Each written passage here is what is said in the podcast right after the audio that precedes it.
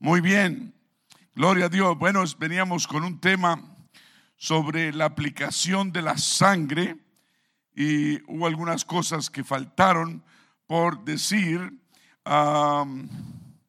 estábamos leyendo un versículo, el versículo 10. Eh, vamos a Hebreos 10, 26, 31.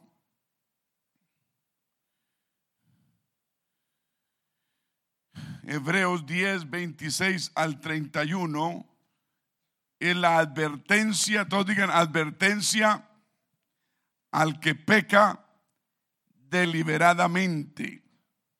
Amén. Entonces, la Biblia está advirtiendo. Dice, porque, porque si pecaremos voluntariamente, después de haber recibido el conocimiento de la verdad, ya no queda más sacrificio por los pecados, sino una horrenda expectación de juicio y de hervor de fuego que ha de devorar a los adversarios. El que viola la ley de Moisés por el testimonio de dos o tres testigos muere irremisiblemente.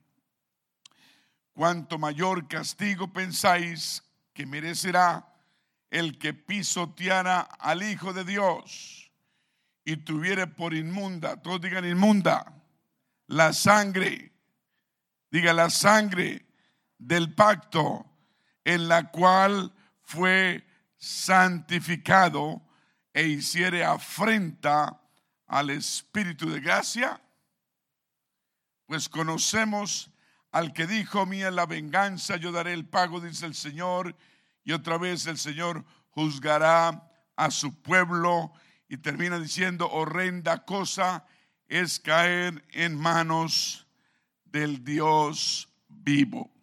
Te damos gracias, Señor, por tu palabra. Habla nuestras vidas con tu palabra ungida y poderosa. Recuérdanos verdades y tenerlas siempre en la mente y en el corazón. Eso nos mantiene en el camino angosto que nos lleva a la vida eterna en el nombre de Jesús te lo pedimos, todos dicen amén. Gloria, tengan la bondad y se sientan. Yo tenía mi, oh, acá está. Aquí está. A veces usted está buscando algo y lo tiene al frente, ¿eh? ¿Ah? Usted está buscando mi toallita en el bolsillo y la tenía al frente. Estamos buscando a la mujer y la tenemos al frente. ¿Se le ha pasado eso? Sobre todo cuando no nos ponemos las gafas. No le contemos a ella porque no le va a gustar. Hermano, la iglesia fue comprada y ganada con sangre. Qué verdad tan importante. La iglesia, el pueblo de Dios, los salvos fueron comprados o fuimos comprados y ganados con la sangre del Señor Jesucristo. Es a través de su sangre que nos volvemos parte integral de la iglesia que el Señor va a llevarse para el cielo. ¿Qué nos hace parte de la iglesia? Su sangre en nosotros. Amén. ¿Qué dice Hechos 10:28? Vamos a verlo. 10:28. Creo que es. Póngamelo arriba, por favor. El que viola la ley de Moisés por el testimonio de dos o tres testigos muere irremisiblemente. Tal vez ese no es. Está bien. Vamos a ver mejor Hebreos 13, 12. Hebreos 13, 12. Por lo cual también Jesús, para santificar al pueblo mediante su propia sangre padeció fuera de la puerta. El plan del Señor era santificarnos a nosotros. Y Él padeció una muerte horrenda para darnos vida y sanidad y vida en abundancia a nosotros. ¿Me está escuchando? El pueblo de Dios es santificado mediante qué? la sangre del Señor Jesucristo. Cuando uno recibe la sangre del Señor, Dios lo santifica. Y también nos limpia, todos digan limpia. Primera de Juan 1.7, nos limpia de todo pecado. Usted debe creer esto. Ah, que ya lo sé. Lo sabe en la mente, pero lo sabe también en el corazón. Una cosa es saber algo en, el, en, la, en, la, en la mente y otra es creerla en el corazón. ¿Será que hay diferencia de saber algo en la mente y tener algo en el corazón? Claro que sí hay diferencia, porque cuando usted tiene algo en el corazón, usted lo transforma en fe. Cuando usted lo tiene en la mente, usted juega con eso. Eso no quiere decir que usted está obrando en fe, pero cuando usted lo pasa al corazón, usted cree esa verdad y le pone fe y ahí es cuando Dios obra. Es a través de la fe. ¿Me está escuchando? Entonces usted siéntase si ha sido lavado con la sangre del Señor Jesucristo por medio del bautismo en agua. En el nombre de Jesucristo, siéntase una persona limpia, santificada, comprada. ¿Me está escuchando? Limpia de todo pecado. Todos digan limpio. Primera de Juan 1.7, ¿ya lo vimos? Vamos a ver Romanos 3.25. Dice que la, la sangre nos hace propicios a quien Dios puso como propiciación por medio de la fe en su sangre para manifestar su justicia a causa de haber pasado por alto en su paciencia los pecados pasados. ¿Cuántos se alegran que el Señor ha cubierto los pecados pasados nuestros? ¿Cuántos se alegran? Denle un, un aleluya al Señor ahora mismo.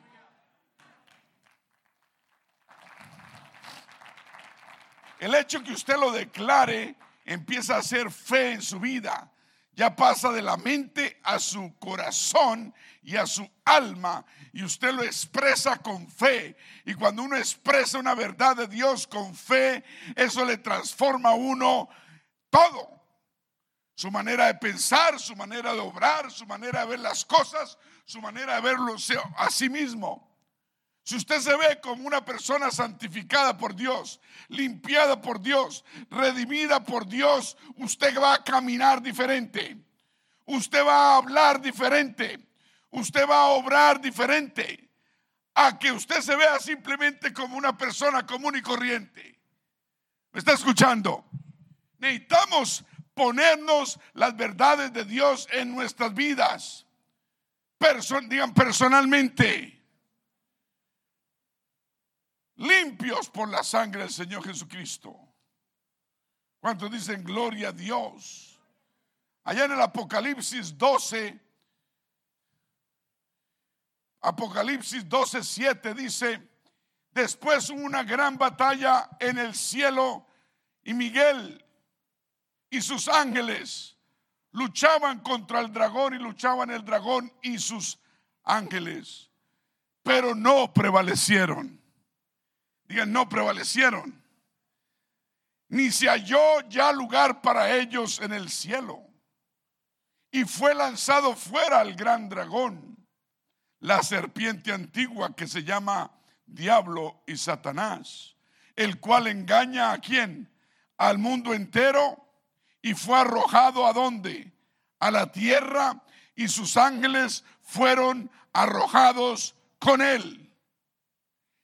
Entonces dice el apóstol, oí una gran voz en el cielo que decía, ahora ha venido la salvación, el poder y el reino de nuestro Dios y la autoridad de su Cristo, porque ha sido lanzado fuera el acusador de nuestros hermanos, el que los acusaba delante de nuestro Dios día y noche. Y ellos le han vencido. ¿Cómo? ¿Por medio de qué? De la sangre del cordero. ¿Será que la sangre del Señor tiene poder? Vencemos a el diablo y Satanás, la serpiente antigua, el gran dragón, por medio de la sangre del Cordero de Dios que quita el pecado del mundo. La sangre vertida en la cruz del Calvario y de la palabra de ellos. Y menospreciaron sus vidas hasta la muerte. Por lo cual alegraos, cielos y los que moráis en ellos.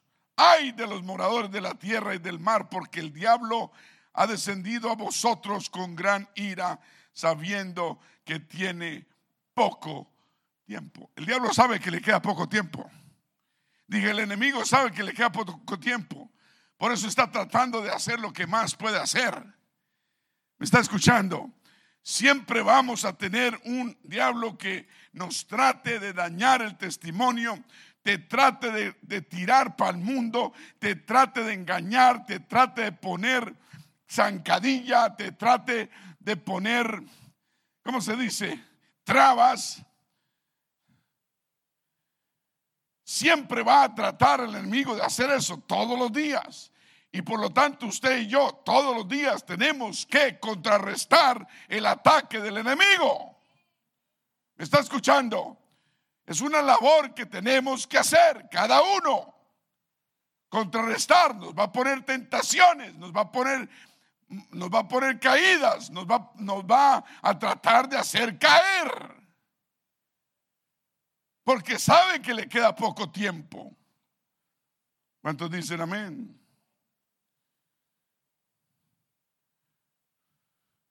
Hermano, la sangre del Señor Jesucristo nos limpia la conciencia, dice la Biblia, de toda obra muerta.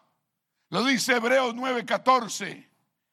Digan, toda obra muerta nos limpia la conciencia. ¿Cuántos andan con una conciencia limpia?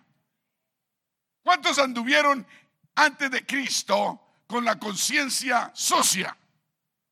Pero ahora la tenemos limpia. Porque el Señor nos ha limpiado la conciencia de toda obra muerta. Ahora caminamos diferente, ahora hablamos diferente, ahora pensamos diferente. Vamos a ver el versículo Hebreos 9:14 que dice, ¿cuánto más la sangre de Cristo, el cual mediante el Espíritu Eterno se ofreció a sí mismo sin mancha a Dios, limpiará vuestras conciencias de obras muertas para que sirváis al Dios vivo. ¿Cuántos sirven al Dios vivo?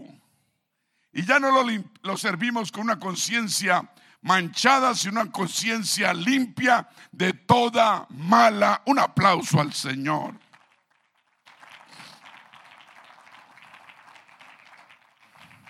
Gloria a Dios. Usted tal vez no ha entendido, pero la sangre de Jesucristo es ambas defensiva, diga defensiva, está la defensa y también es ofensiva. Está ofendiendo, está atacando. ¿Me está escuchando? Los que juegan fútbol entienden lo que estoy hablando. Hay defensas y hay, ¿qué? Delanteros, ¿cierto? Delanteros. Los delanteros están a la ofensiva, metiendo goles. La, defensa está defendiendo. mientras la defensa defiende, la ofensa mete los goles. La sangre es ambas cosas. Nos defiende y mete goles. Nos defiende y está la ofensiva. Al diablo no hay que, al diablo no hay que solo uno defenderse del diablo, uno tiene que ofenderlo. Cuando hablo de ofenderlo es hablarle palabra de Dios, como el Señor le dijo, y callarle la boca. Y callarle la boca. ¿Me está escuchando? Uno no tiene, no debe estar aquí a la defensa. Si todo el equipo de fútbol se bajan los delanteros, los mediocampistas, ya donde está la defensa, pues en cualquier error que cometa, ¿qué pasa? ¿Le meten qué? de meter un gol. No todos podemos estar aquí abajo, tenemos que algunos estar arriba. Y el partido se gana como metiendo goles. No solo defendiendo los goles, sino metiendo goles. Entonces la sangre nos defiende y también nos ayuda a entrar al territorio del enemigo y vencerlo. ¿Me escuchó? ¿No me está escuchando? Entonces nos defiende y, también entra al territorio enemigo y nos ayuda a vencerlo. ¿Cuántos dicen gloria a Dios? Qué buena nueva, ¿cierto? ¿Cuántos tienen la sangre del Señor Jesucristo en sus vidas? Diga gracias por la sangre que viene a través de tu nombre, Señor. El nombre de Jesús a nuestras vidas. ¿Cuál es ese nombre? Ese nombre Jesús conlleva cuatro cosas, de muchas. Conlleva identidad.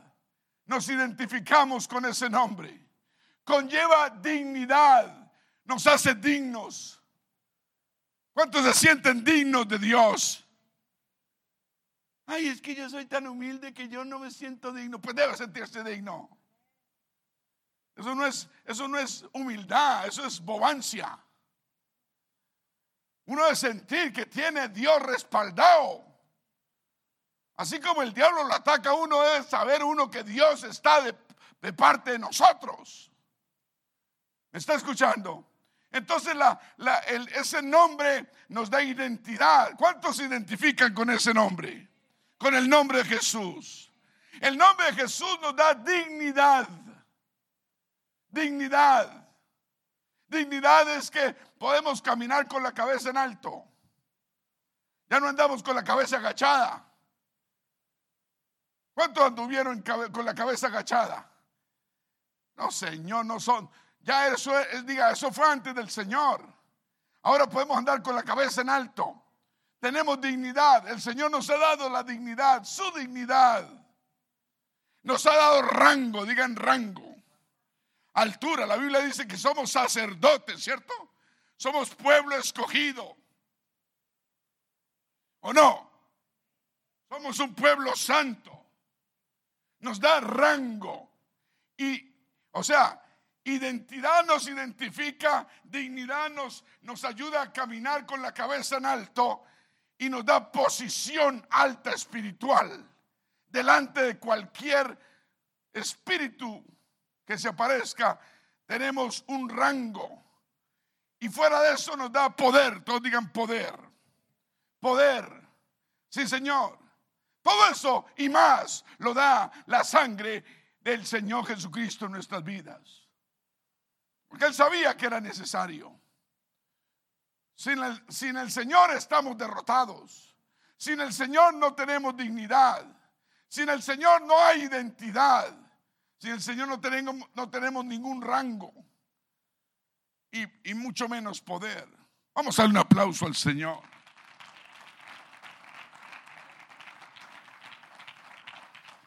¿No habrá una caperucita de esta hermana reina? ¿Esta es? Oh, creí que esta era la usada. La usada está allá. Ah, ok.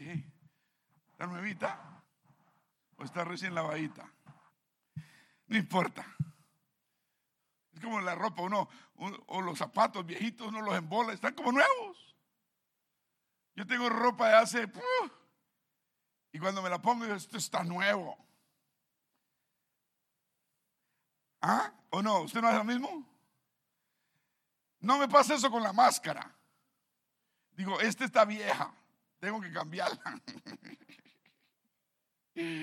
Aleluya. Ah, el nombre de Jesús es el nombre, el único nombre sobre todo nombre, bajo el cual dice la Biblia, se dobla y se doblará toda rodilla, toda rodilla en el cielo, toda rodilla en la tierra y toda rodilla debajo de la tierra. Al nombre de Jesús. Por eso ese nombre usted tiene que, que mentarlo, vocalizarlo, verbalizarlo, hablarlo, profetizarlo continuamente, nunca tomarlo en vano. ¿Cuántos, digan, ¿Cuántos dicen gloria a Dios? Ese nombre es un nombre sobre todo nombre. Usted en el nombre del Señor Jesucristo, el Señor Jesús, usted, usted lo nombra y los diablos temen. Los espíritus satánicos huyen. El diablo le pavoriza el mencionar del nombre de nuestro Señor Jesucristo. Al único que él le tiene miedo y pavor es al Señor. Y cuando usted lo menciona en fe, él le huye porque él sabe que Dios es uno y tiembla. Y tiembla. La Biblia dice, ¿sabes que Dios es uno? También quién?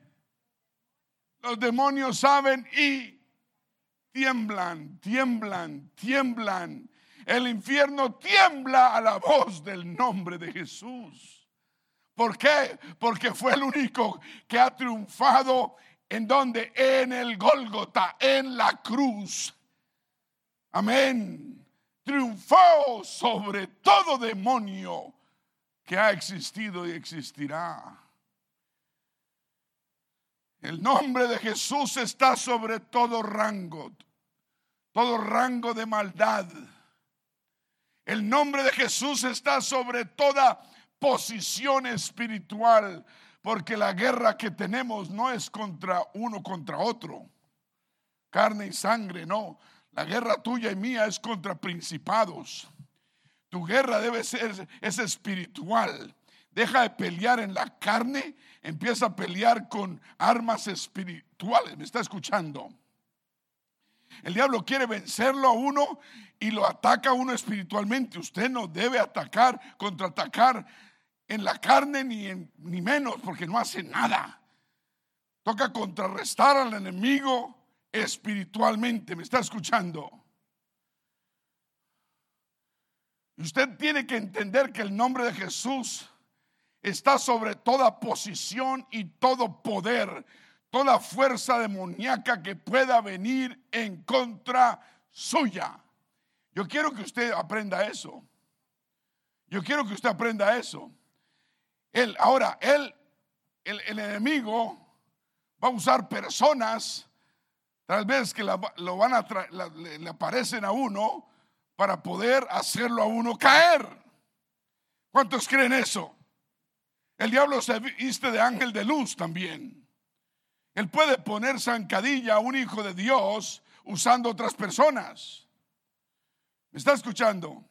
No necesita la persona estar endemoniada para que el diablo la use. Se necesita no tener el Espíritu Santo que ande en la carne y, y la va a poder usar. Una persona en la carne, el diablo la usa para hacer maldades. Por eso en la iglesia debemos estar todos en el Espíritu. Porque cualquier persona que ande en la carne es un agente, un espía potencial para el enemigo. Y, están de moda los espías hoy día. En Washington están saliendo espías por todas partes. Y ahora los espías más comunes son los chinos. Los chinos. Porque el enemigo ya de, de, este país ya no es Rusia, que es la China. La China. Y ahí nos mandó un regalito, por eso estamos todos vendados, tapados. Nos, regaló de Navidad, la Navidad pasada. ¿Quién sabe qué le ocurre esta Navidad? Y ya lleva un año.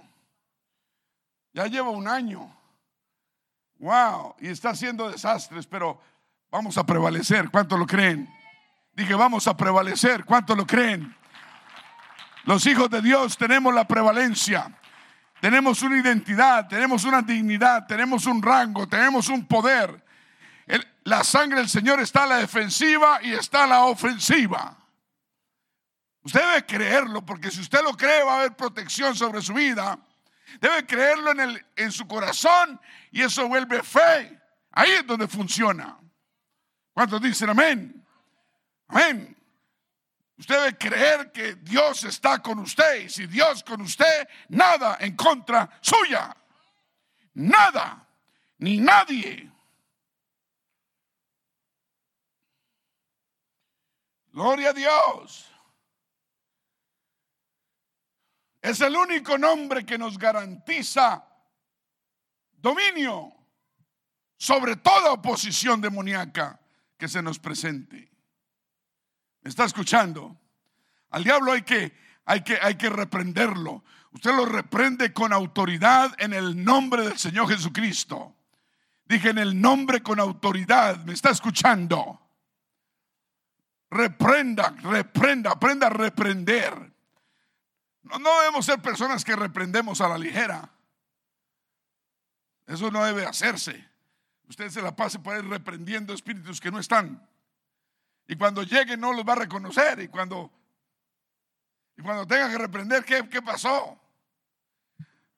Cuando usted sienta alguna, alguna, alguna entidad, alguna, alguna presencia rara, que usted sienta algo raro, de seguro si usted lo siente, el Espíritu Santo le está mostrando algo.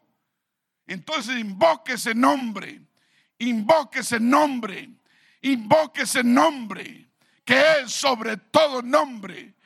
Tal vez la gente no va a entender, tal vez nadie va a entender, pero los espíritus sí entienden el lenguaje del nombre de Jesús.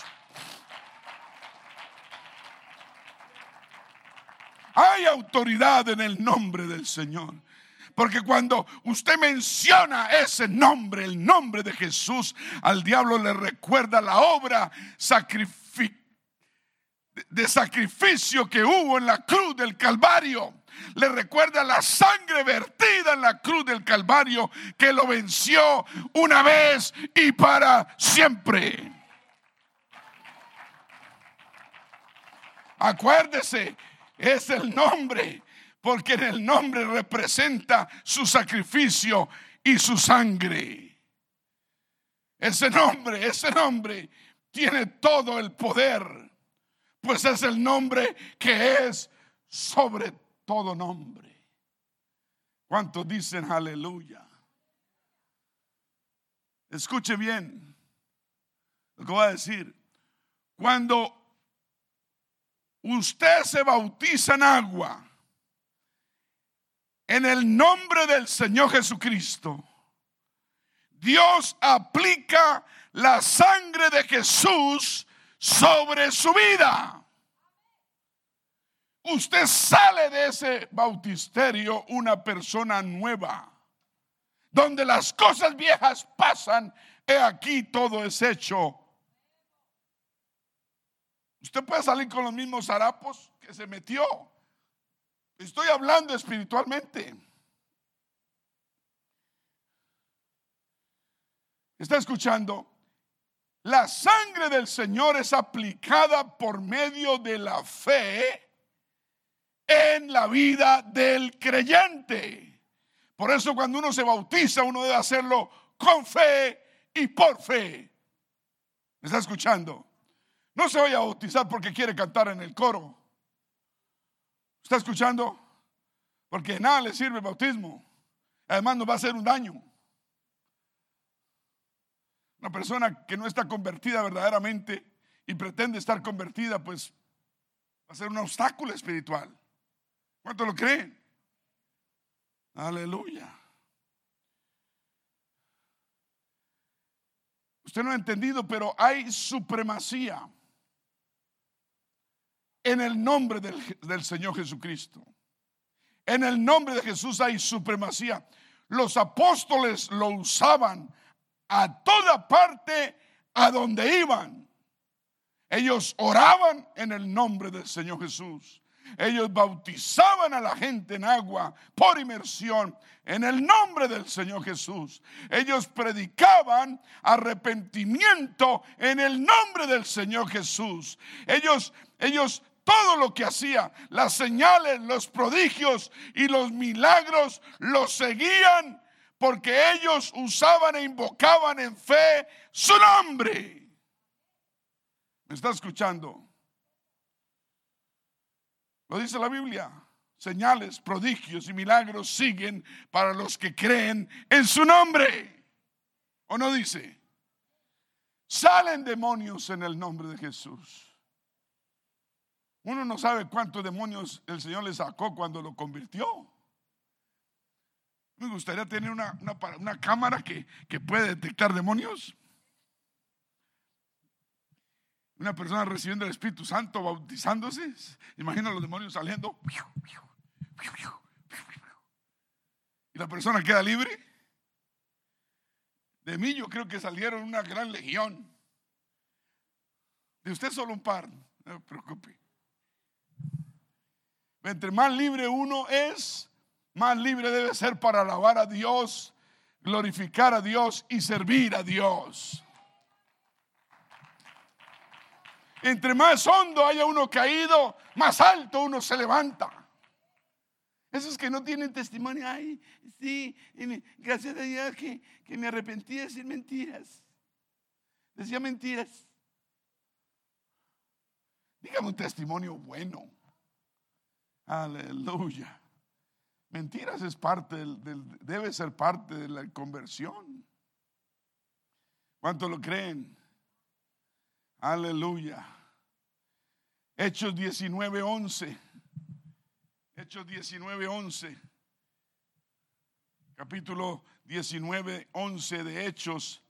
Dice que, que Dios hacía milagros extraordinarios por mano de Pablo. ¿Será que Pablo era un, un duro? No. Era un duro creyente, un buen creyente, pero Dios era el que hacía la obra a través de él. Dios usó a Pablo y Dios hacía, dice la Biblia, no dice ahí, hacía milagros extraordinarios por mano de Pablo. Dios puede hacer milagros por mano suya. Dios puede sanar enfermos por mano suya. Usted puede orar por alguien con fe y Dios puede sanar a cualquier persona, levantarla del lecho de muerte. ¿Me está escuchando? Esto no es solo para apóstoles, esto es para todo creyente. Esto es parte del nuevo pacto. De tal manera, dicen que aún se, se le llevaban a Pablo los enfermos, los paños o delantales del cuerpo de Pablo, ¿no? Un, trapito, un pañuelo de Pablo, y se los llevaban allá al enfermo, porque tal vez Pablo estaba aquí en el pueblo y el enfermo estaba por allá en la vereda. Y iban y, y, con fe esa persona dijo, vea, esto, esto viene ungido. Y se lo ponían hacia el enfermo. Y los espíritus, dice, dice que las enfermedades, enfermedades se iban de ellos y los espíritus malos salían. Salían. Solamente con paños o delantales de su cuerpo. Era fe, no en Pablo, era fe en el Señor. Y que Pablo era, era un instrumento de fe de Dios. Y cuando, y, y la Biblia prohíbe que adoremos hombres, ¿me está escuchando? Respetemos al hombre de Dios, sí, pero no adorarlo. Amén. Dice, pero algunos de los judíos exorcistas ambulantes intentaron invocar el nombre del Señor Jesús. Entonces vieron cómo Pablo oraba y los enfermos sanaban. Él oraba en el nombre del Señor Jesucristo. Amén. ¿Quién lo sanaba? El Señor. Pero algunos de los judíos que andaban ahí en el pueblo, intentaron invocar el nombre del Señor Jesús sobre los que tenían espíritus malos y les dijeron, os conjuro por Jesús, el que predica Pablo. ¿Ok? Y dice que había siete hijos de un tal hombre que llamaba Seba, judío, jefe de sacerdotes, que hacían esto. El sacerdote tenía siete hijos y ellos se pusieron a hacer esto, a conjurar la gente en el nombre del Señor Jesús y tratando de sacarle espíritus malos, pero lo hacía en nombre del que predica Pablo. no era el nombre de Pablo el que los espíritus le temían y huían. Era el nombre de Jesús. ¿Sí está entendiendo? Ellos no nombraron ese nombre, dijeron el que predica Pablo. Es que hay algo en el nombre. Dije, hay algo en el nombre. Y cuando estos muchachos siete eh, trataron de sacar estos espíritus malos, el espíritu malo le respondió y dijo, a Jesús conozco y sé muy bien quién es Pablo, pero vosotros quiénes sois. ¿Me está escuchando? No hubo poder en ellos. Y dice, y el hombre en quien estaba el espíritu malo saltó sobre ellos, todos siete. Los espíritus de un solo hombre saltaron sobre siete hombres y los dominaron a todos. Ese espíritu dominó a todos siete. Dice, pudo más que ellos, de tal manera que huyeron a aquella casa desnudos y heridos. Les quitó hasta la ropa. Les dio una tanda o una muenda, ¿cómo se dice? ¿Cómo dice usted? Bueno, ya sabe, ¿cierto? Y los hirió. ¿Y para dónde corrieron? Por el papá. Papá, papá, papá, sacerdote, líbranos. Es que el demonio sabe si usted está invocando qué nombre.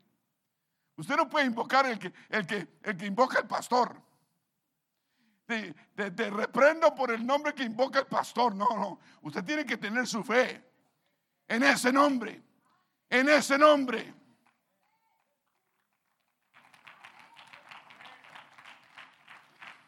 Y esto lo supo todos los que habitaban allá en Éfeso Así judíos como griegos y tuvieron temor todos ellos, porque conocían a los siete.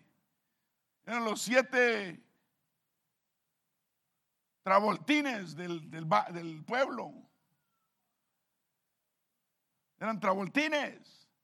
¿Quién sabe qué querían? Dinero tal vez. Y dice, y más era magnificado el nombre del Señor Jesús. La gente entendió, entendió, entendió que es el nombre, es el nombre sobre todo nombre. Marcos 16, 17, vamos a verlo. Y estas señales, señales seguirán a los que creen. En mi nombre, dice el Señor, echarán fuera demonios y hablarán nuevas lenguas. Digan, es en el nombre. Amén. El Señor en una ocasión reunió a 70 varones y los envió, los instruyó, los discipuló, les enseñó cómo orar, cómo reprender, cómo sanar. Amén. Y luego de que fueron y dieron su trabajo, hicieron un trabajo y volvieron, allá en Lucas 10, 17 dice, que estos 70 volvieron al Señor con gozo y le dijeron, Señor, Señor, aún los demonios se nos sujetan en tu nombre. ¿Está escuchando? Wow. Era importante que los apóstoles, cuando usaban el nombre del Señor, Dios hacía milagros, prodigios. Amén pero no se les podía subir eso a la cabeza. ¿Me está escuchando? Cuando Dios lo usa a usted en algo, no se le puede subir a la cabeza. Quiere decir, no se infle como un globo. No crea que usted tiene algo, una unción especial. Acuérdese que Dios usa hasta burros. Ay, pastor, sí. Uno entre más usado de Dios, más humilde debe ser. ¿Me está escuchando? Dios mira la humildad y los apóstoles luchaban con esto, porque eran muy usados por Dios a donde iban. Amén. Y si usted es más carnal que espiritual, va a creer que usted es un, un personaje muy especial. Y se va a creer más que cualquiera y va a creer que usted no sé qué y que usted se más. Usted debe mantener un espíritu humilde en todo lo que Dios haga a través suyo. Y entre más humilde usted se mantenga, más Dios lo va a usar. Ellos volvieron felices, Señor, aún los demonios se nos sujetan en tu nombre. Igual nos puede pasar a, a nosotros. Y el Señor les contestó, yo veía a Satanás caer del cielo como un rayo. En otras palabras, yo estaba ahí cuando yo lancé a esta porquería del cielo a la tierra. Y cayó a, ¿a qué velocidad la luz? 178 mil kilómetros por segundo, creo que es. ¿Alguien sabe? Eso es rápido. Por segundo. ¡Bum! 178 mil kilómetros. Bueno, aquí hablamos de millas, ¿cierto? Millas son como 180, 45, por ahí 140, 140 mil, no. Yo no sé. Mañana les cuento, pero como no vengo mañana, Y les dijo, yo veía a Satanás caer del cielo como un rayo. He aquí os doy potestad. Digan potestad. Digan otra vez, potestad. Potestad viene de poder. Os doy potestad de hollar serpientes y escorpiones. Y sobre toda fuerza del enemigo. Y nada, nada os dañará. Dígalo, creo, Señor. Dígalo, lo creo. Dígale, eso es mío, Señor. Nada te va a dañar. Créalo. Sobre todo en esta época de pandemia, tenemos que creer todos estos versículos. Tenemos que recordarlos y ponérnoslos encima y creerlos y, y, eso, eso, eso se vuelve fe. Usted lo empieza a creer, de la mente pasa al corazón, amén, y eso se vuelve fe aleluya. Y, con fe es que estos demonios se sujetan al nombre de Jesús. ¿Cuántos dicen amén? ¿Cuántos creen que hay sanidad divina en su nombre? Aquí varios han sido sanados del, del virus este que anda por ahí. Por fe. ¿Cuántas veces? Tal vez usted está ahí sentado diciendo, uy, ¿a quién será? Tal vez usted ya, el Señor ya lo sanó y usted ni se dio cuenta.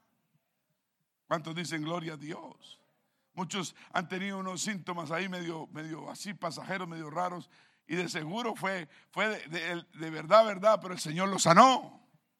Dale la gloria a Dios, dele la gloria a Dios. Hay sanidad divina en su nombre. Marcos 16, 17 dice, y estas señales seguirán a quienes? Los milagros le van a llegar a quienes? A los que creen. Problemas de creer. No es el problema, de, no es de saber. Usted sabe, pero la pregunta es, ¿usted cree? Usted sabe, pero usted cree. Estas señales seguirán a los que saben. Dice así. ¿Ah? ¿Cómo dice? A los que creen. A los que creen. En mi nombre, dice el Señor, echarán fuera demonios. Hablarán nuevas lenguas. Tomarán en las manos serpientes y si bebieren cosa mortífera no les hará daño. Sobre los enfermos pondrán sus manos y sanarán. Diga, alabado sea el Señor. Digan, hay sanidad divina en su nombre. Santiago 5:14. Santiago 5:14. ¿Hay alguno enfermo entre vosotros? Llame a los ancianos de la iglesia y oren por él Un anciano puede ser de la iglesia, puede ser una persona joven, pero con fe. No tiene que ser vieja con fe. Digan joven. Un niño con fe puede hacer maravillas. Una jovencita o un jovencito con fe hace maravillas. Dios hace maravillas a través de esa fe. No es la edad, es la fe. Es el testimonio que hay. Claro que hay personas en la iglesia que, bueno, que pueden ejercitar cierta fe y, y, eso es bueno y es necesario. Llame a los ancianos de la iglesia. No crean en los ancianos, crean en el, en el Señor de los ancianos. ¿Aló? Y úngale al enfermo con aceite en el nombre del Señor. Y la oración de fe salvará al enfermo. Y el Señor lo levantará. Y si hubiere cometido pecados, le serán perdonados. ¿Cuántos dicen gloria a Dios? Diga, hay sanidad en su nombre. Un aplauso al Señor.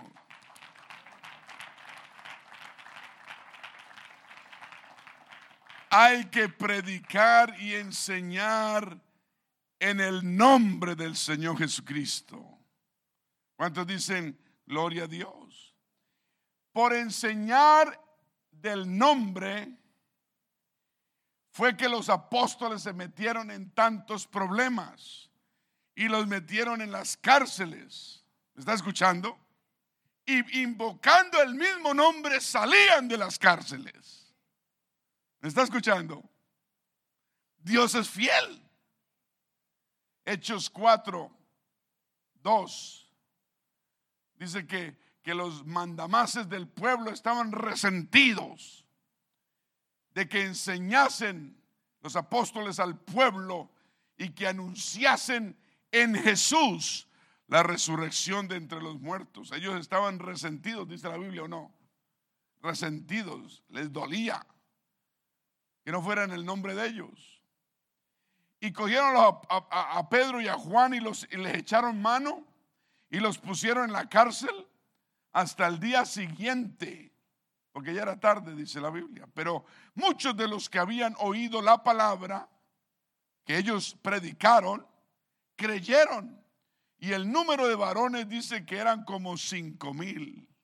Wow, wow. ¿Y qué predicaban ellos? El nombre de Jesús. Y aconteció el día siguiente, claro que los mandamases del pueblo no les gustaba eso porque estaban perdiendo poder. Aconteció el día siguiente que se reunieron en Jerusalén todos los gobernantes, los ancianos y los escribas.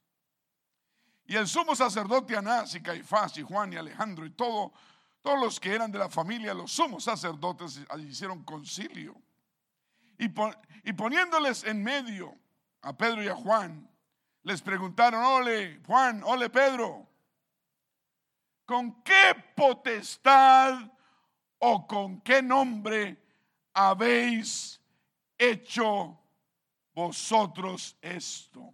Esto es, este es el capítulo ¿qué? 4. En el capítulo 3, recuerde que el capítulo 3 Recuerde que fue cuando Pedro y Juan estaban entrando al templo, ¿cierto? A orar. ¿Se acuerda? Y antes de entrar al templo encontraron un hombre ahí sentado en el piso pidiendo limosna. Y les pidió limosna. Y Pedro metió las manos dijo, no tengo nada. No tengo plata ni oro, pero de lo que tengo te doy. Y lo agarró de la mano derecha y le dijo, en el nombre del Señor Jesús, levántate y anda. Y el hombre se levantó y anduvo. Un hombre de nacimiento, estoy, si no estoy mal, había nacido cojo. Y anduvo y saltaba y brincaba por todo el pueblo. ¿Está escuchando? Claro, los mandamases del pueblo estaban consternados porque conocían a este hombre y sabían que desde niño bebé había nacido así y ahora era un viejo, más de 40 años creo que tenía. Y y, fue sano.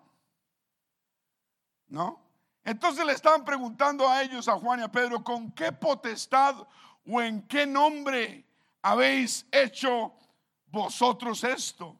Entonces Pedro, lleno del Espíritu Santo, les dijo, gobernantes del pueblo y ancianos de Israel, puesto que hoy se nos interroga acerca del beneficio hecho a un hombre enfermo, de qué manera éste haya sido sanado, sea notorio a todos vosotros y a todo el pueblo de Israel que en el nombre de Jesucristo de Nazaret, a quien vosotros crucificasteis y a quien Dios resucitó de los muertos, por él este hombre está en vuestra presencia sano.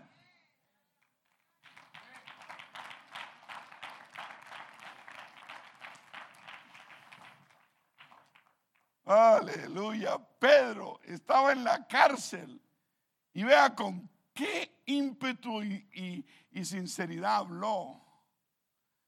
¿Te imaginas? ¿Usted qué hubiera dicho? Ay, yo no sé, a mí se me olvidó que lo que estaba diciendo yo ayer.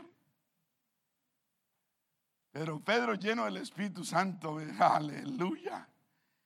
Dijo, fue en el nombre del Señor Jesucristo de Nazaret. Y siguió diciendo, este Jesús es la piedra reprobada por vosotros los edificadores, la cual ha venido a ser cabeza del ángulo. Y en ningún otro hay sal De ahí viene el versículo, oiga. Pedro lleno del Espíritu Santo, hablando con el concilio del pueblo. Y en ningún otro hay salvación, porque no hay otro nombre bajo el cielo dado a los hombres en que podamos ser salvos. Este versículo es famoso entre los pentecostales del nombre, por todo el mundo. Famoso, porque no hay otro nombre bajo el cielo dado a los hombres en que podamos ser salvos. Entonces ellos viendo el denuedo, quiere decir la, la, la manera abierta de hablar Pedro y Juan, y sabiendo que eran hombres sin letra y del vulgo, ellos sabían que no habían ido a la escuela ni a primaria. Se maravillaban y les reconocían que habían estado con Jesús. ¿Se está escuchando? Usted no necesita tener títulos de universidad para hablar con autoridad del nombre de Jesús. ¿Cuántos dicen amén? La gente reconoce si usted está con Jesús o no está. Dije, la gente se da cuenta si usted es del Señor o no es. ¿Me está escuchando? Y viendo al hombre que había sido sanado, estaba ahí, el cojo sano estaba ahí parado, que estaba en pie con ellos, no podían decir ellos nada en contra. Porque claro, era un viejo más de 40 años y sano, ¿qué pueden decir? Mentira que fue sanado. Entonces les ordenaron que saliesen Pedro y Juan y el cojo y todo el mundo del concilio y empezaban a conferenciar entre ellos. Y decían, ¿qué haremos con estos hombres? ¿Qué haremos? Porque de cierto señal manifiesta ha sido hecho por ellos, notoria a todos los que moran en Jerusalén, y no lo podemos negar. Cuando la gente ve el testimonio suyo, la gente, no puede negar la obra de Dios. Cuando la gente ve su matrimonio, su hogar, su familia, sus hijos, la gente no puede negar la obra perfecta de Dios en la vida de las personas. Nosotros somos, ¿somos qué? Somos luz. Amén. ¿Qué más somos? Sal la sal de la tierra y la luz. La gente no, no, no, no puede, no puede decir, no. Y si lo conocieron a usted cuando era un bandido, ahora pueden decir, wow, Jacinto, es que yo lo conocí y andábamos en las parrandas. Y míralo pues ahora. Dicen, verdaderamente Dios sí hace obras. Entonces ellos hacían lo mismo, viendo al cojo, no podían, no podían negar. Sin embargo, dijeron ellos, para que no se divulgue, para que no se hable más y se vuelvan más famosos estos entre el pueblo, vamos a amenazarlos, a Pedro y a Juan, para que no hablen de aquí en adelante a hombre alguno de este nombre. ¿Está escuchando? El problema era hablar del nombre de Jesús. Siempre el nombre de Jesús ha sido perseguido. Siempre el nombre de Jesús ha sido criticado. ¿Está leyendo el capítulo? ¿Qué capítulo es? Cuatro. En la Biblia, los hechos, el nombre, el nombre, ellos predicaban era el nombre y por el nombre los perseguían, los metían a la cárcel. Porque veían que en el nombre de Jesús sucedían milagros, proezas y maravillas de parte de Dios. ¿Cuántos dicen gloria a Dios? Entonces, intimidémoslos, amenacémoslos para que no hablen más a nadie de este nombre. Y llamándolos, les intimidaron los amenazaron que en ninguna manera hablasen ni enseñasen en el nombre de Jesús. Hay gente que tiene problemas con el nombre de Jesús. Si alguien tiene problemas con el nombre de Jesús, está en la olla. Esperanza tiene si el Señor es el que viene por la iglesia? Hay gente que dice, no, no, no, no, esto, a mí me gusta el Espíritu Santo, el Hijo y el Padre. Pero ¿cuál es el problema con el nombre de Jesucristo? ¿Cuántos dicen gloria a Dios? Mas Pedro y Juan, cuando le prohibieron hablar del nombre de Jesús, respondiéndoles le dijeron, juzgad si es justo delante de Dios. A ellos les importaba lo que Dios pensara, no lo que la gente pensara. ¿A usted quién le importa? ¿A usted quién le interesa más, la gente o Dios? Si usted más le interesa, la gente está en la olla también. Si usted más lo, que más le interesa es lo que sepa la gente de mí, crea la gente de mí. Y lo que Dios sabe que no importa, ahí yo con el arreglo después. Ah, va a arreglar muy bien. Mas Pedro le respondió, juzgad si es justo delante de Dios obedecer a vosotros antes que a Dios. Esa es una respuesta increíble, ¿cierto? Estos hombres que no tenían educación, Pedro y Juan, salían con unas respuestas que solo el Espíritu Santo les podía dar. Y hablando con los principales de, la ciudad, gente docta y gente educada. Y ellos salían con unas salidas increíbles Dijo, ¿será que justo delante de Dios, ustedes que son sacerdotes, ¿será que justo delante de Dios obedecerlo a ustedes antes que a Dios? Dijeron, porque no podemos dejar de decir lo que hemos visto y oído. Oiga, a usted cuando lo ponen contra la pared, ¿qué dice? ¿Usted se echa para atrás? ¿O usted tiene de nuevo como Pedro y Juan y habla del Señor, de Dios, del nombre, con denuedo y fortaleza. La gente lo pone a uno contra la pared si puede. ¿A cuántos han ponido, puesto contra la pared? ¿No? Si no lo han puesto, lo van a poner un día estos. Usted tiene que saber en quién ha creído. Usted tiene que saber la palabra, saber cómo responder. Porque llega un cualquiera, llega cualquiera, un mormón, un sabatino, un, un testigo, llega cualquier perfil de los palotes y que sabe tres, cuatro versículos bien arregladitos y le da tres vueltas cuando usted no sabe la palabra. Aleluya. Y a mí no me llame o yo. Cada uno tiene que, cada uno tiene que defender. La Biblia dice que debemos cada uno sabernos defender con la palabra. Aleluya. Entonces ellos les amenazaron. Cuando, cuando, cuando usted se le va de frente al diablo y le habla fuerte y de frente, ellos no hacen, él no tiene otra salida que soltarlo y amenazarlo. El diablo no es más sino como un, un, un, león que ruge, como Pedro viejo, perro viejo que ladra y no muerde.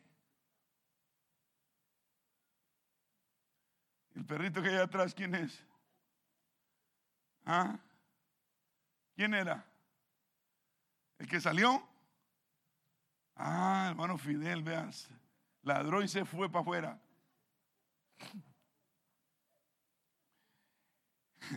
Entonces les amenazaron. El diablo es un cobarde, digan, es un cobarde. El, diablo es un cobarde. La, la gente mala es cobarde. Escúcheme bien, la gente mala es cobarde. Es como un ladrón usted encuentra un ladrón en su casa, usted puede hacer que esté asustado, pero más asustado está el ladrón.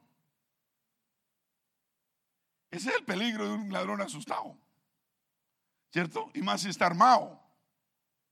¿Qué? Pero la gente mala de por sí es cobarde. Lo he, vivido y he visto. No debemos amedrentarnos cuando uno está caminando recto por el camino angosto que lleva a la vida eterna. Cuando uno es recto en su proceder. Cuando uno está diciendo la verdad. Uno tiene que seguir diciendo la verdad, defendiendo la verdad. Y el enemigo no hace más sino amenazar y soltar. Oh, yo si le contara, yo he tenido unos perritos y unos leones ladrándome y aullando y amenazándome que me van a hacer esto y que me van a hacer lo otro. ¿Cierto? Mi esposa dice, y le digo yo a mi esposa, nos vamos a quedar quietos, porque el Señor está con nosotros. Y si el Señor está con nosotros, nada en contra nuestra. Oh, yo he tenido leones, pero leones salvajes. Unas melenas así. Y rugen. Y perros bravos, no como el suyo, hermano Fidel. ¿Qué perrito era el que imitó usted ahorita que salió? Ah, sí, sí, parecía un chihuahua. Más bien parecía un salchicha. Un salchicha. No, este estaba más bravo que un chihuahua.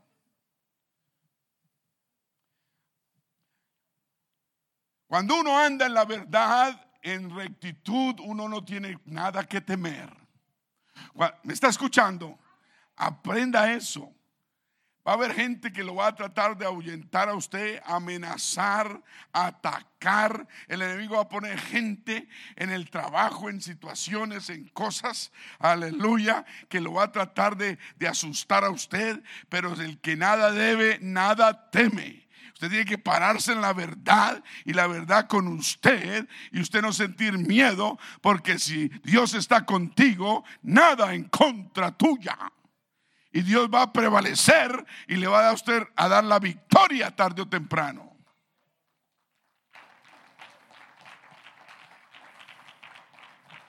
Llámenlo a usted terco. A mí me han dicho terco, cabezadura.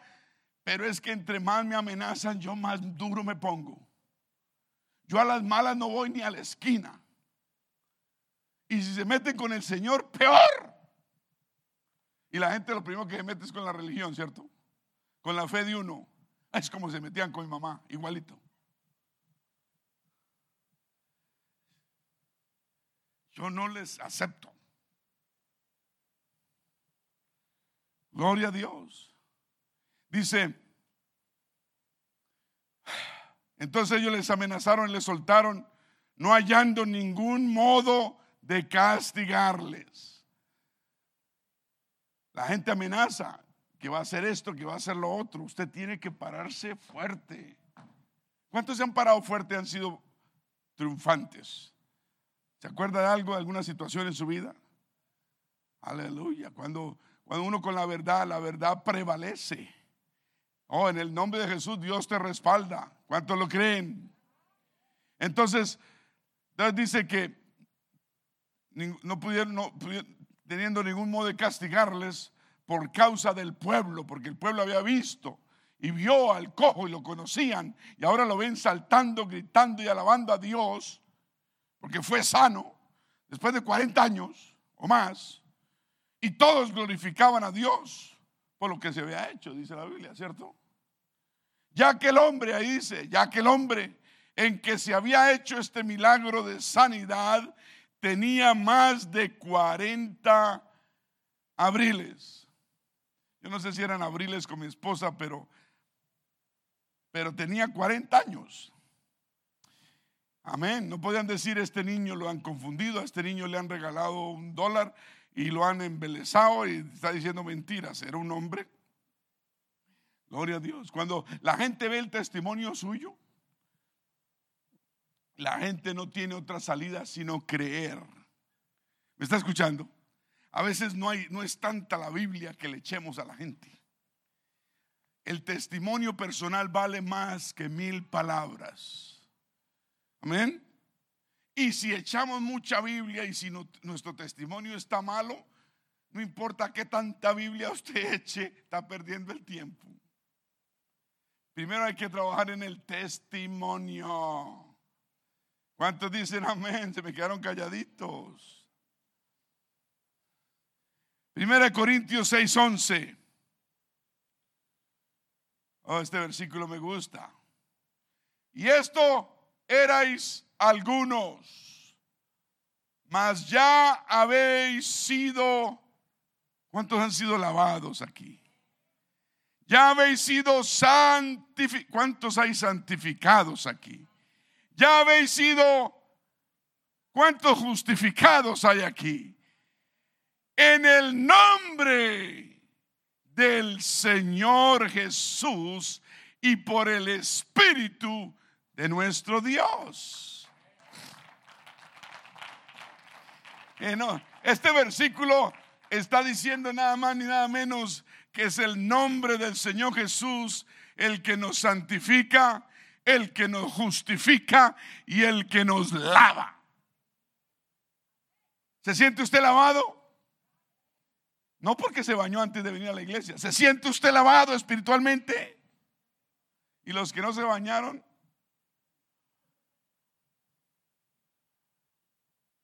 ¿Se siente usted santificado? Usted tiene que decir amén. Usted tiene que sentirse así porque eso lo hace caminar a usted como en las nubes. ¿Usted está escuchando? Usted sentirse justificado por el poder y el nombre del Señor Jesús. Gloria a Dios. Diga gloria a Dios. Ya voy a acabar. En la Biblia todo se hizo en el nombre del Señor Jesús. Amén. Nada se hizo en nombre de la Trinidad, del Padre, Hijo y Espíritu Santo. Eso vino 320 años después de la muerte, sepultura y resurrección del Señor Jesucristo. Eso no se usó en la iglesia primitiva, eso no se hacía, eso no, no, no, no, no se conocía, eso se creó, el hombre lo creó en un concilio en los años 320, si no estoy mal, concilio de Nicea, y se, y se trajo esta propuesta de mirar a Dios y hablar de Dios como una supuesta Trinidad. Amén.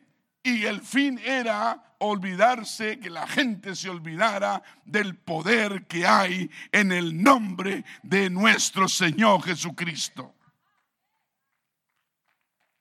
Mire, mire, mire el Nuevo Testamento. Los apóstoles todos fueron bautizados en el nombre del Señor Jesucristo. Ellos a su vez no bautizaron a, ninguno en otro nombre, sino en el nombre del Señor Jesucristo.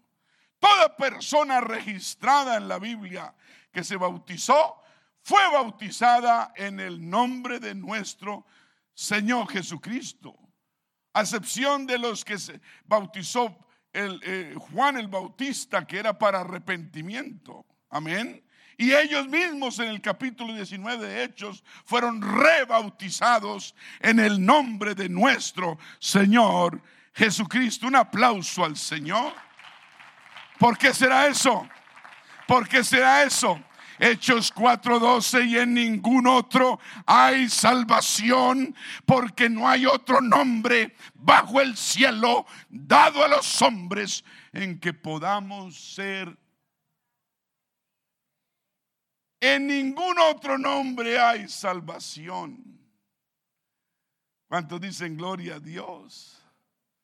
Felipe, cuando creyeron a Felipe, y cuando Felipe anunciaba el Evangelio del reino de Dios, se anunciaba el nombre de Jesús o el nombre de Jesucristo, dice Hechos 8:12, dice que la gente se bautizaban, hombres y mujeres se bautizaban al escuchar a Felipe predicar el nombre del Señor Jesús. Ahí lo dice, ¿cierto? ¿O no? Cuando creyeron a Felipe que anunciaba el Evangelio del reino de Dios y el nombre de Jesucristo, se bautizaban hombres y mujeres. ¿Cuántos dicen gloria a Dios? Vaya a capítulo 8 de Hechos, capítulo 10, no tengo tiempo, capítulo 19, capítulo 22. Todo ha sido, fue hecho en el nombre del Señor Jesucristo. Así que hermanos, Pedro y Juan y todos los demás apóstoles bautizaban en el nombre del Señor Jesucristo por toda Jerusalén, por toda Judea y por toda Samaria. Y como dije, Pablo rebautizó los creyentes en Éfeso en el nombre del Señor Jesús y recibieron la promesa del Espíritu Santo con la evidencia de hablar en otras, en nuevas lenguas. ¿Cuántos dicen amén? Un aplauso al Señor. Uno de los capítulos más que más me gustan de Romanos es el capítulo 6. Romanos capítulo 6. Ya, ya voy a cerrar Romanos 6. Aleluya. Yo estoy alguien está yéndose con fe de aquí. De eso se trata. Cuando uno habla del nombre, uno se llena de fe. Y necesitamos más fe. ¿Cuántos necesitan más fe? Aleluya. Ese es el plan. Más fe. Lea Romanos 6 y le va a hablar cuando uno es muerto al pecado. ¿Qué es lo que sucede en la persona? 6.3 dice, o no sabéis que todos los que hemos sido bautizados en Cristo Jesús, hemos sido bautizados en su muerte. Cuando uno se bautiza, explica, Pablo explica, porque somos sepultados juntamente con Él, con el Señor, para muerte, para que el viejo hombre muera por medio del bautismo, a fin de que como Cristo resucitó de los muertos por la gloria del Padre, así también nosotros que andemos en vida nueva. Nosotros debemos andar en vida nueva, no en vida vieja. ¿Me está escuchando? Si usted anda en vida vieja, usted más le vale que, que empiece a andar en la vida nueva que el Señor lo quiere tener. Usted no puede andar con un pie en la vida nueva y un pie en la vida vieja. Usted no puede andar con un pie en la iglesia y en otro en el mundo. Aló. Esperando a ver, mirando para el cielo, mientras mira para el mundo y, juega con candela, esperando a ver a qué hora aparece el Señor y usted con un pie afuera y uno adentro. ¿Será que usted va a tener tiempo de meter el otro? Ah, Ah. Y cuando el Señor venga, vamos a decir, ah, aquí y luya ya. ¿Será que usted tiene tiempo de capacitar y decir, uy, ¿yo qué estoy haciendo? Y fuera eso, tirarse al piso y llorar como una Magdalena y arrepentirse.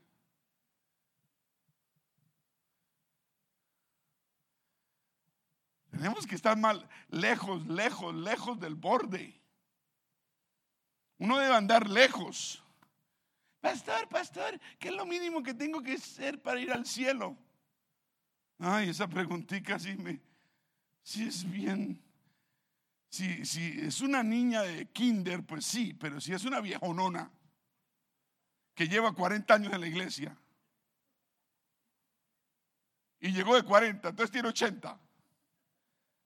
Y todavía pregunta, ¿cuál es lo mínimo? Es que yo no quiero que el virus se me pegue.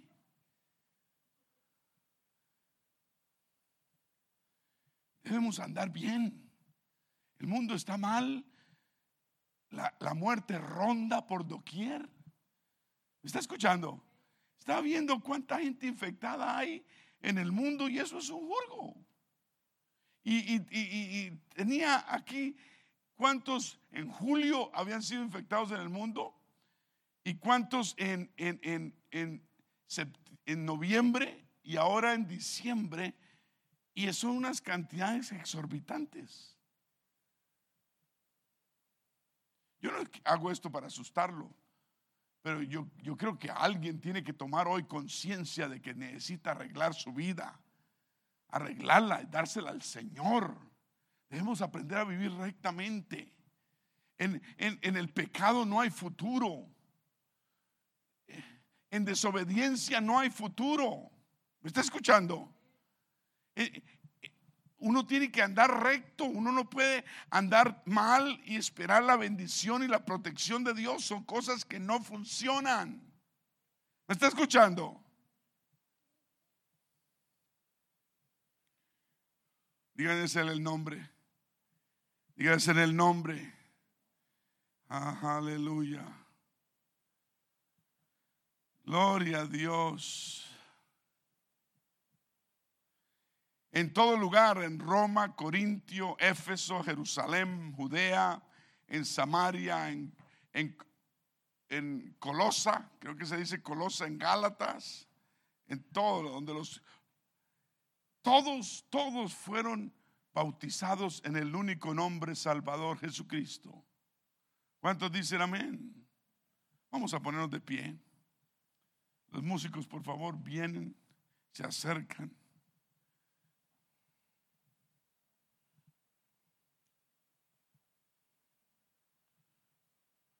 Aleluya.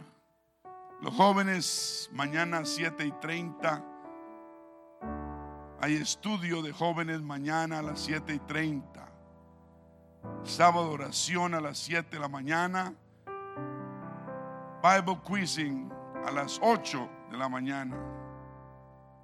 Amén.